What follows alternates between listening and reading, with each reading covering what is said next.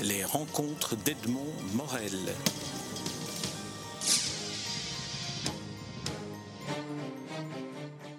Bertil Galland, nous nous rencontrons à Bruxelles. Euh, vous vous trouvez pour euh, une cérémonie de remise des prix qui aura lieu à l'Académie, puisque vous êtes euh, lauréat d'un des prix, du prix international de, l'Académie, du prix international de la francophonie de, l'Académie. Alors, une occasion pour essayer de faire un peu connaissance avec vous.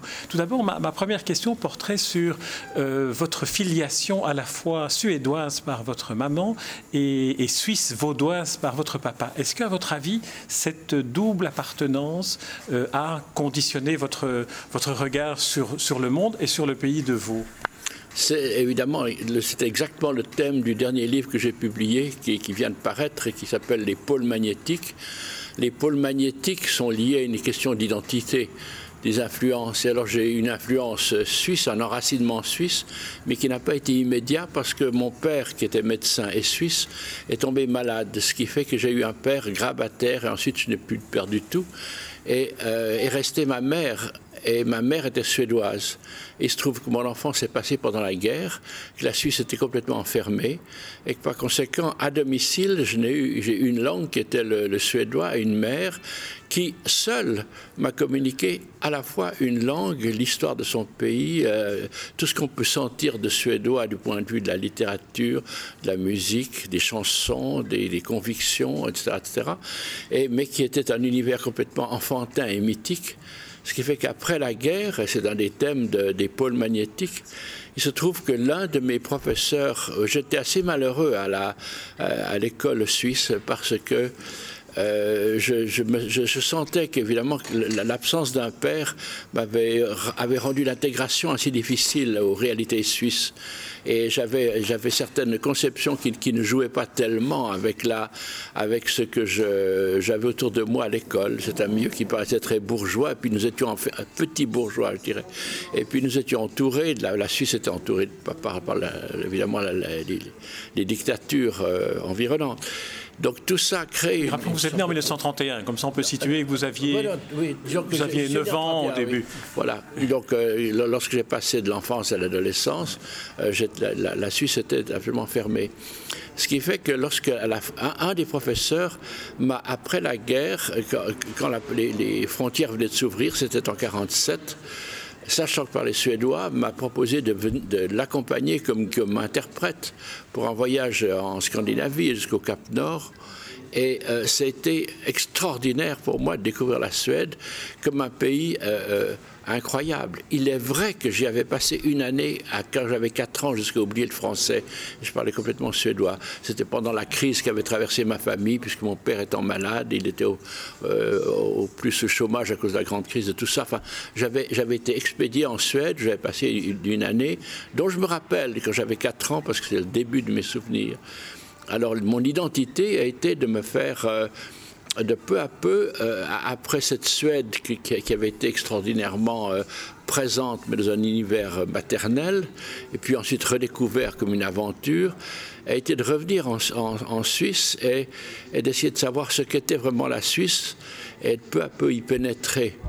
Et alors je n'ai pas pu m'empêcher de garder l'exemple de ce que j'ai, par passion croissante pour les pays du Nord, euh, appris dans les pays du Nord, en particulier par la petite Islande. Parce que la petite Islande euh, que j'ai été visiter, que j'ai traversée comme, adolescent, avec des amis belges d'ailleurs, euh, nous avons, nous avons euh, eu disons, l'émotion extrêmement forte de découvrir un petit peuple qui venait de conquérir son indépendance et qui, comptant à cette époque 200 000 habitants, ce qui est rien, parlant une langue que personne d'autre ne comprenait au monde, n'avait aucun complexe et avait au contraire une littérature extrêmement euh, vivante, une foi en la poésie. Et alors là, on arrive au point essentiel, c'est que depuis mon enfance, la poésie était, quelque chose de capital pour moi. Ça avait été la poésie française, parce que ma mère m'avait donné des livres qu'elle avait achetés à Paris quand était jeune fille. Et puis, euh, peu à peu, la, poésie est devenue pour moi la voie de la compréhension des, choses humaines, mystérieuses en dehors de l'école, non scolaire, non familiale.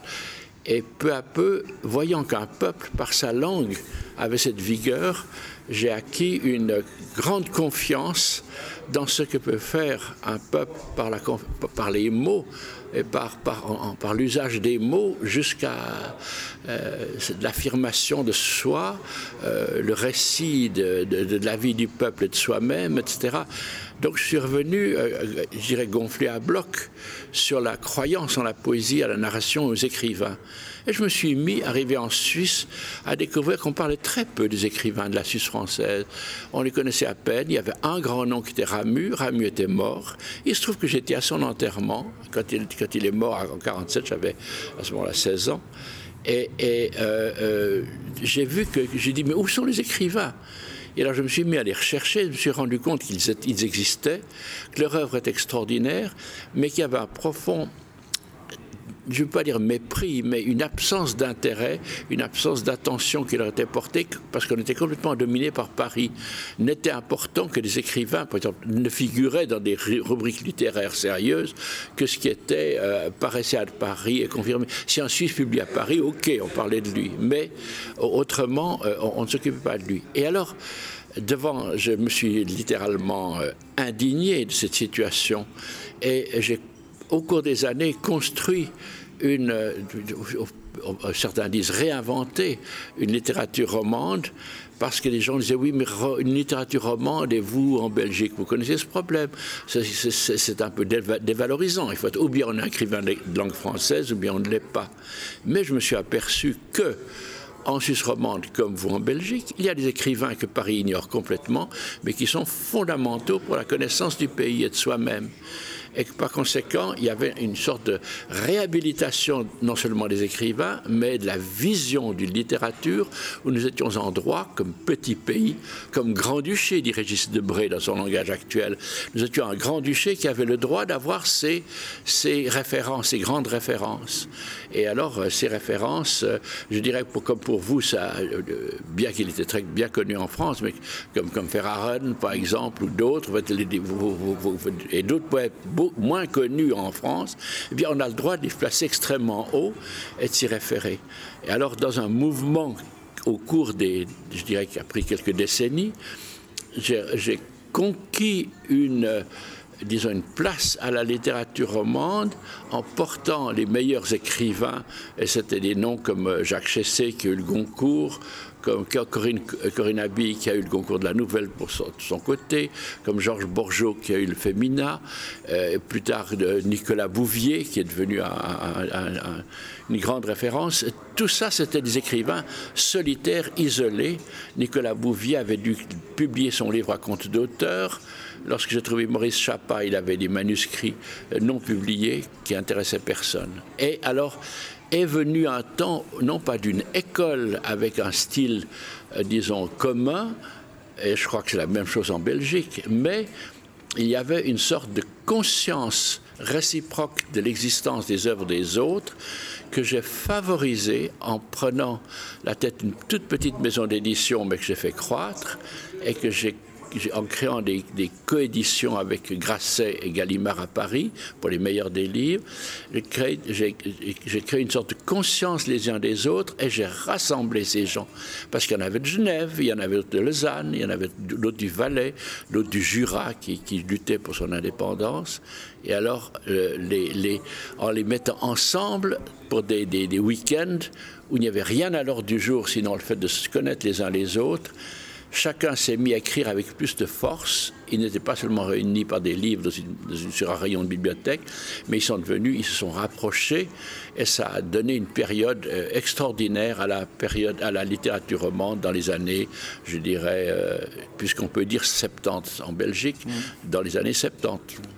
Alors, euh, Bertil Galland, on, le voit à travers euh, ce parcours que vous nous avez fait faire de, votre euh, activité littéraire. Vous avez aussi une activité de, journaliste. Vous avez parcouru, vous avez sillonné le monde. Vous étiez au Vietnam pendant la guerre du Vietnam, au Moyen-Orient. Est-ce que, d'une certaine manière, le fait d'avoir perdu cette langue quand vous aviez 4 ans, ce que vous venez de nous raconter, ne vous a pas donné une dimension à la fois universel et à la fois extrêmement local, comme si le trait local dans la perception qu'on a des choses pouvait rendre une dimension universelle à ce que vous avez fait. Écoutez, la dimension universelle ne vient pas qu'on parcourt le monde, parce qu'à ce moment-là, le grand tourisme actuel créerait une grande civilisation, ce qui n'est pas le cas. Donc j'ai rencontré, au contraire, dans des voyages, des écrivains extraordinairement enracinés et dont l'œuvre était universelle. Euh, Faulkner aux États-Unis. Euh, euh, et, bien d'autres, n'est-ce pas? Et, alors, donc, ça, je ne suis pas impressionné par ça, et je n'ai pas cherché à persuader les gens qu'il fallait voyager. Mais en fait, j'ai eu trois activités conjointes, dont, dont même pas moi-même, j'avais conscience que c'était possible. J'ai été journaliste formé aux États-Unis pendant deux ans j'ai été journaliste et j'ai été grand reporter, donc j'ai couvert un nombre de guerres et de, coups d'État et de révolutions culturelles en Chine et, tout le reste.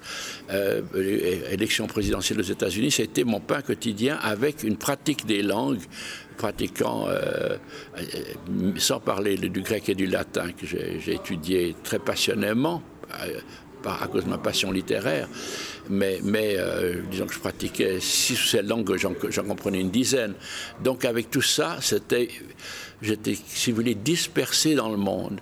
Mais ce que je regardais dans le monde, c'était justement des peuples qui étaient en, euh, quelquefois en lutte ou en voie de disparition, ou en, et j'ai observé en somme des destinées de peuples en me rendant compte qu'est-ce qui fait qu'un peuple disparaît, est balayé ou existe?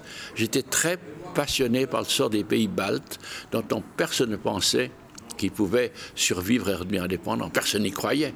Et j'étais en Estonie pendant la période communiste, et, je ne j'étais passionné en voyant que voilà une population, les, Estoniens sont peut-être moins d'un million, n'est-ce pas? Et, mais ils ont une culture, une langue. Voilà, ah, c'est une autre histoire. avec les Islandais aussi. Voilà, donc voyez. Mais je n'ai jamais pris une passion exclusive pour les petits pays parce que j'ai aussi beaucoup parcouru les grands pays comme les États-Unis, l'Union soviétique et la Chine et en comprenant leur propre logique. Donc j'ai eu en moi plutôt une sorte de dialectique des grandes puissances qui ne se rendent pas compte comme Paris dans le domaine culturel, qu'avec leur puissance, avec leur influence, ils écrasent quelquefois, ils font de l'ombre à leurs voisins. Et alors je, m'intéresse à la fois aux petits voisins, mais en, concédant, en reconnaissant et en luttant même pour que le petit voisin ait le droit à sa propre destinée. Un des, un des livres, et on, parlera des deux premiers déjà publiés euh, ensuite, un des livres qui va figurer dans, dans le, les œuvres complètes euh, parues chez Slatkin est un livre qui s'intitule Amérique-Chine. Vous étiez en Chine en 1972, donc en, pleine révolution, enfin en pleine révolution culturelle, en plein dans le prolongement de la révolution culturelle. Quelle, quelle impression gardez-vous, vous,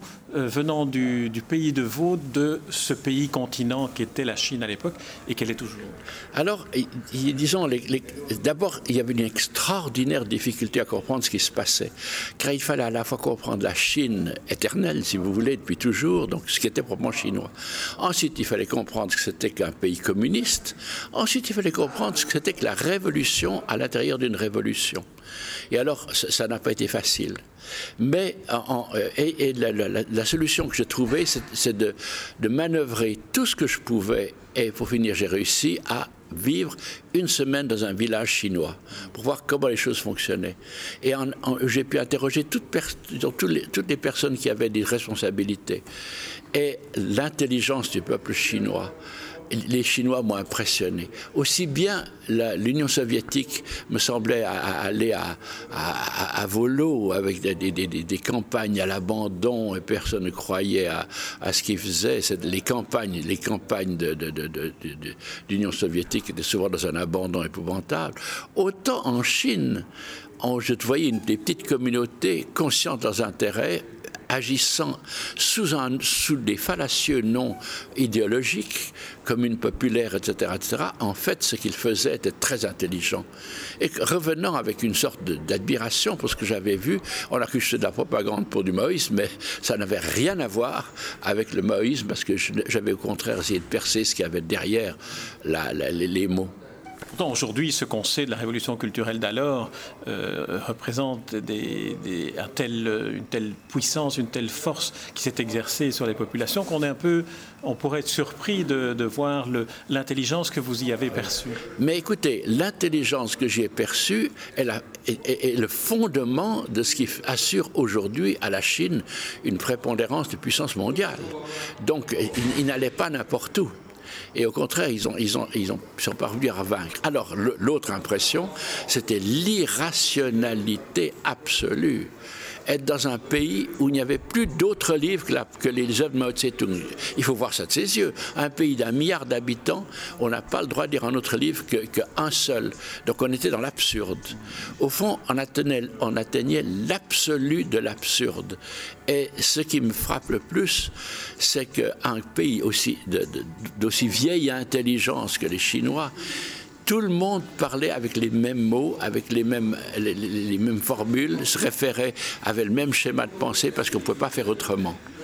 Et il faisait ça non pas en, bête soumise à un régime euh, oppressant, mais tout au fond, et là, je ne sais pas si j'arriverai à exprimer une, une, situation très subtile, c'est qu'il y avait une certaine jouissance chinoise à appliquer dans toute la Chine certains schémas qui venaient d'un centre.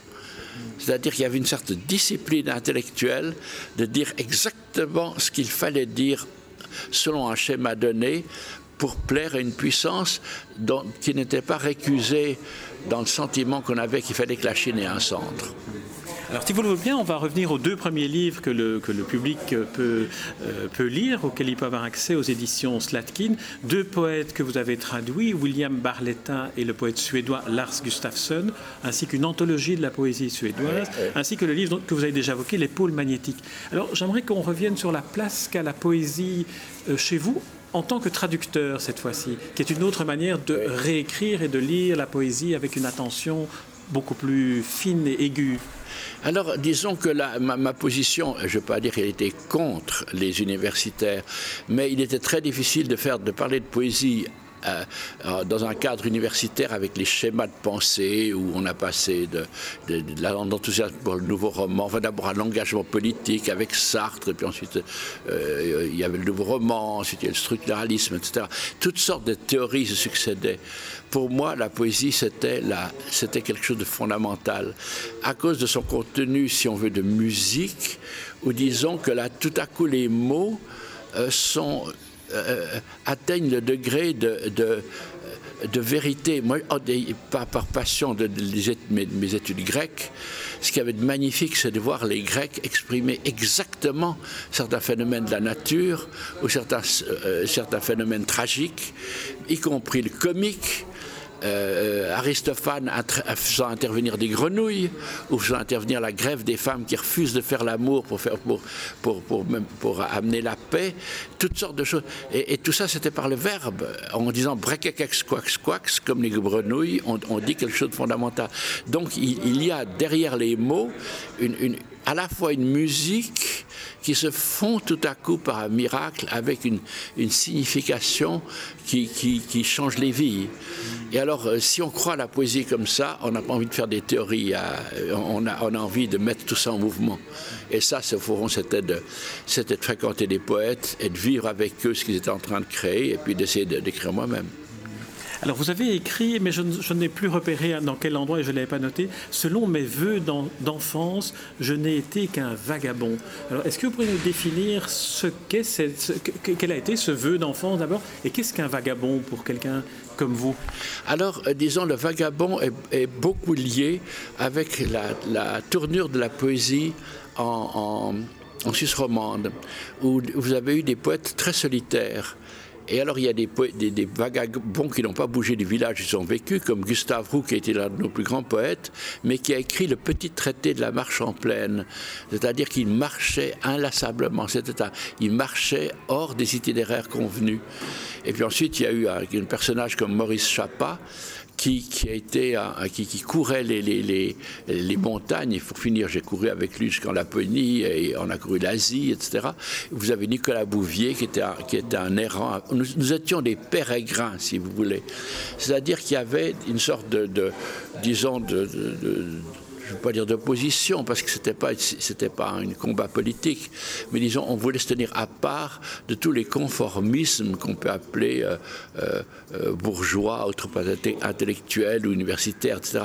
Au, fond, tous les conformismes devaient être vaincus par une, par une capacité de, de liberté intérieure qui se traduisait par des, par des errances, des vagabondages. Et puis, on a un certain Rousseau en Suisse qui a fait les promenades, dans, pas le, le promeneur solitaire, les rêveries d'un promeneur solitaire, euh, sont, c'est fondamental dans, la, dans la, la, tradition littéraire suisse.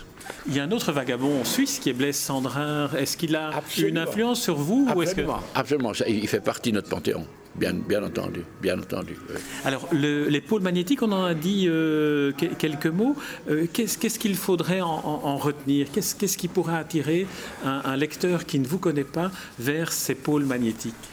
Eh bien, disons, c'est de dire que c'est l'histoire d'un Suisse qui ne se sent pas tout à fait suisse à cause de, ce que j'ai dit tout à l'heure sur ma mère suédoise, son goût du vagabondage, et qui, qui part de manière très concrète dans, ces vagabondages et qui construit peu à peu une sorte d'usage du monde, de, cosmologie euh, à la euh, Hérodote ou Nicolas Bouvier ou ce que vous voulez. C'est une, découverte de, de grandes, euh, des grandes forces qui, qui, font, qui marient la poésie à la, destinée des peuples sur l'ensemble de l'écorce terrestre. On est comme une fourmi qui parcourt l'écorce d'un arbre. Alors ça, c'est une chose qui, qui, qui, est, qui était là. Et là, on cherche là, au fond, les, quelles sont les forces qui vont s'exercer. Et peu à peu, il y a la découverte de, du besoin d'une identité. Et au fond, de la découverte que là où je vivais, c'est-à-dire en, la Suisse même, et la Suisse langue française en particulier, devenait un pôle nouveau pour lequel, avec un regard extérieur, puisque je m'étais tellement dispersé dans le monde, que j'ai consacré 20 ans de ma vie à faire une encyclopédie vaudoise deux, deux hommes travaillant avec 350 personnes, parallèlement à ce que je fais avec les poètes. Une encyclopédie illustrée en 20 volumes, donc il y a, il y a 12 volumes. 12 volumes. La preuve qu'il y, a un matériau incroyable dans, dans, quelque chose qui à nouveau est très local. Voilà, qui est extrêmement local et qu'il faut, il ne faut pas, il faut, il faut être universel, il faut être fraternel envers les autres peuples, il faut sentir ce qu'il y a je sens, les, je sens les peuples comme des destinés, comme entre hommes, nous avons une, sorte de, complicité fraternelle devant ce qui peut nous arriver de bien et de mal, et on a le droit de préférer certains, et on a le droit d'avoir des amitiés. Et alors ces amitiés, ça se développe, et une de ces amitiés est précisément lors de la, de la langue française, qui fait que j'étais très proche de la, de la, euh, d'amis belges très proche aujourd'hui de, de, francophones et, avec Jacques de Decker, nous passons pas mal de temps ensemble à, à rencontrer, à examiner les œuvres de langue française qui sont hors de France, apprenant à nos amis parisiens qui a peut-être d'autres points de vue que ce que leur milieu finalement assez typé euh, euh, euh, veut mettre en avant parce que nous avons d'autres forces. L'une de ces forces, par exemple, aujourd'hui, dans la francophonie, c'est quelqu'un comme Dany Laferrière, admis en décembre dernier à l'Académie française, qui est un haïtien qui vit à Montréal et qui est en noir peut représenter aussi la, si on veut, la littérature black. Et, de tout ça fait une littérature qui est probablement l'une des plus fortes. Et, lui-même est un des personnages les plus intelligents d'aujourd'hui. Hmm. Alors peut-être pour terminer, et là je voudrais rebondir sur ce que je, découvre en vous écoutant, c'est cette expédition que vous avez faite avec Maurice Chapaz en Laponie. Vous pouvez nous en dire quelques mots comment, comment est né ce, ce, projet euh, d'une promenade, d'un vagabondage en Laponie? Eh bien, euh, Maurice Chapa était un homme de la montagne, donc il parcourait sans cesse la montagne. Et, je, faisais beaucoup de montagne avec lui, et les manuscrits nous suivaient. Nous, nous, avons beaucoup travaillé dans les manuscrits, dans, des, chalets euh, souvent perdus. Et puis est venue la, période de, disons, euh, de 68 et de la, grande mise en question à l'échelon universel. J'irai voir la révolution culturelle, mais, mais, en mai 68, Chapa était à Paris. Il, lisait ses poèmes à l'Odéon, il a reçu quelques coups de bâton, etc. Et ses amis proches en Valais vagabondaient à travers, l'Asie. Et alors nous nous sommes, partis avec un désir de, au fond, de, comme, un, pèlerinage qui avait une part sacrée en, Laponie, parce que des régions que je connaissais bien. Et nous sommes partis et pendant 15 jours, nous avons, nous avons été marchés seuls à travers la Laponie, où il y avait à la fois la disons, la, perception en profondeur euh, de, la, nature et, dans, un effort physique, dans un pèlerinage euh, extrêmement important. Ensuite, les contacts avec, les Lapons, avec leur chant mystérieux qui s'appelle le yoik, qui était, où ils, dans des, grands moments d'exaltation, ils, se mettent tout à coup à comme, comme, un, comme, un, coq chante, eux se lancent dans un chant extraordinaire qui fascinait absolument euh, Chapa. Et alors nous avons, nous avons euh, voyagé euh, dans, dans, ces conditions-là avec euh, des grands efforts physiques, mais avec une sorte de perspective métaphysique qui nous accompagnait et qui, qui ne cessait de nous tenir, mais qui s'exprimait par une poésie, c'est-à-dire par quelque chose de très concret. Bertil Galland, je vous remercie pour cet entretien qui nous donne envie, euh, ici en Belgique, de, de vous connaître davantage, surtout de, de, vous lire, de vous découvrir. Alors je rappelle que les éditions euh, Slatkin publient, commencent à publier l'ensemble de, de, vos écrits, oui. euh, vos œuvres complètes, à la fois des articles, de la poésie, de la traduction, Mais avec, un roman. Avec des œuvres nouvelles, justement, il y a, il y a une part d'œuvres prises, par exemple, ces grands voyages sur, les, sur la comparaison des, des, régions cardinales, les États-Unis, la Chine. Mmh. Ensuite, un parcours constant de l'Europe, depuis le sud, depuis la Sicile jusqu'au Cap Nord, et puis l'Est et l'Ouest, même pendant la période soviétique, puis ensuite, après la chute du rideau de fer. Donc tout, ceci, tout ceci est mêlé euh, dans un parcours où on essaye de faire tenir en équilibre ces différents pôles, précisément. Vous écrivez quelque part que euh, vous avez conservé beaucoup de carnets de notes et que euh, certains carnets de notes, vous, les retrouviez et, vous les avez exploités pour, pour cette édition-ci? Je dirais que pour le récit, de, à la fois de ce qui paraît dans, dans les, les, pôles magnétiques et dans ce que j'ai écrit, un livre que j'appelle euh, Une aventure appelée littérature romande, parce que savoir est-ce qu'elle existe ou pas, est-ce qu'il existe une littérature belge ou pas, est-ce qu'il existe une littérature wallonne, est-ce que c'était absurde de le dire, eh bien, tout ceci était discuté, mais au lieu d'en discuter, la discuter en principe, je raconte ce qui s'est passé mm. et, et, comment l'amitié, c'est au fond euh, mes, les aventures vécues en littérature, en marche, quelquefois en bagarre et en profondeur, avec des, écrivains de mon temps comme euh, Jacques Chessé, euh, Georges Borgeot, euh, Maurice Chapak, sa femme Corinne Abbey, Nicolas Bouvier, etc. Très bien. Bertil Galland, je vous remercie pour cet entretien. Et puis, euh, ceux qui en ont la curiosité peuvent venir euh, vous écouter à l'Académie euh, demain, jour où vous recevrez un des grands prix de l'Académie, le prix de la francophonie. Merci beaucoup, Bertil Galland. Merci. Les rencontres d'Edmond Morel.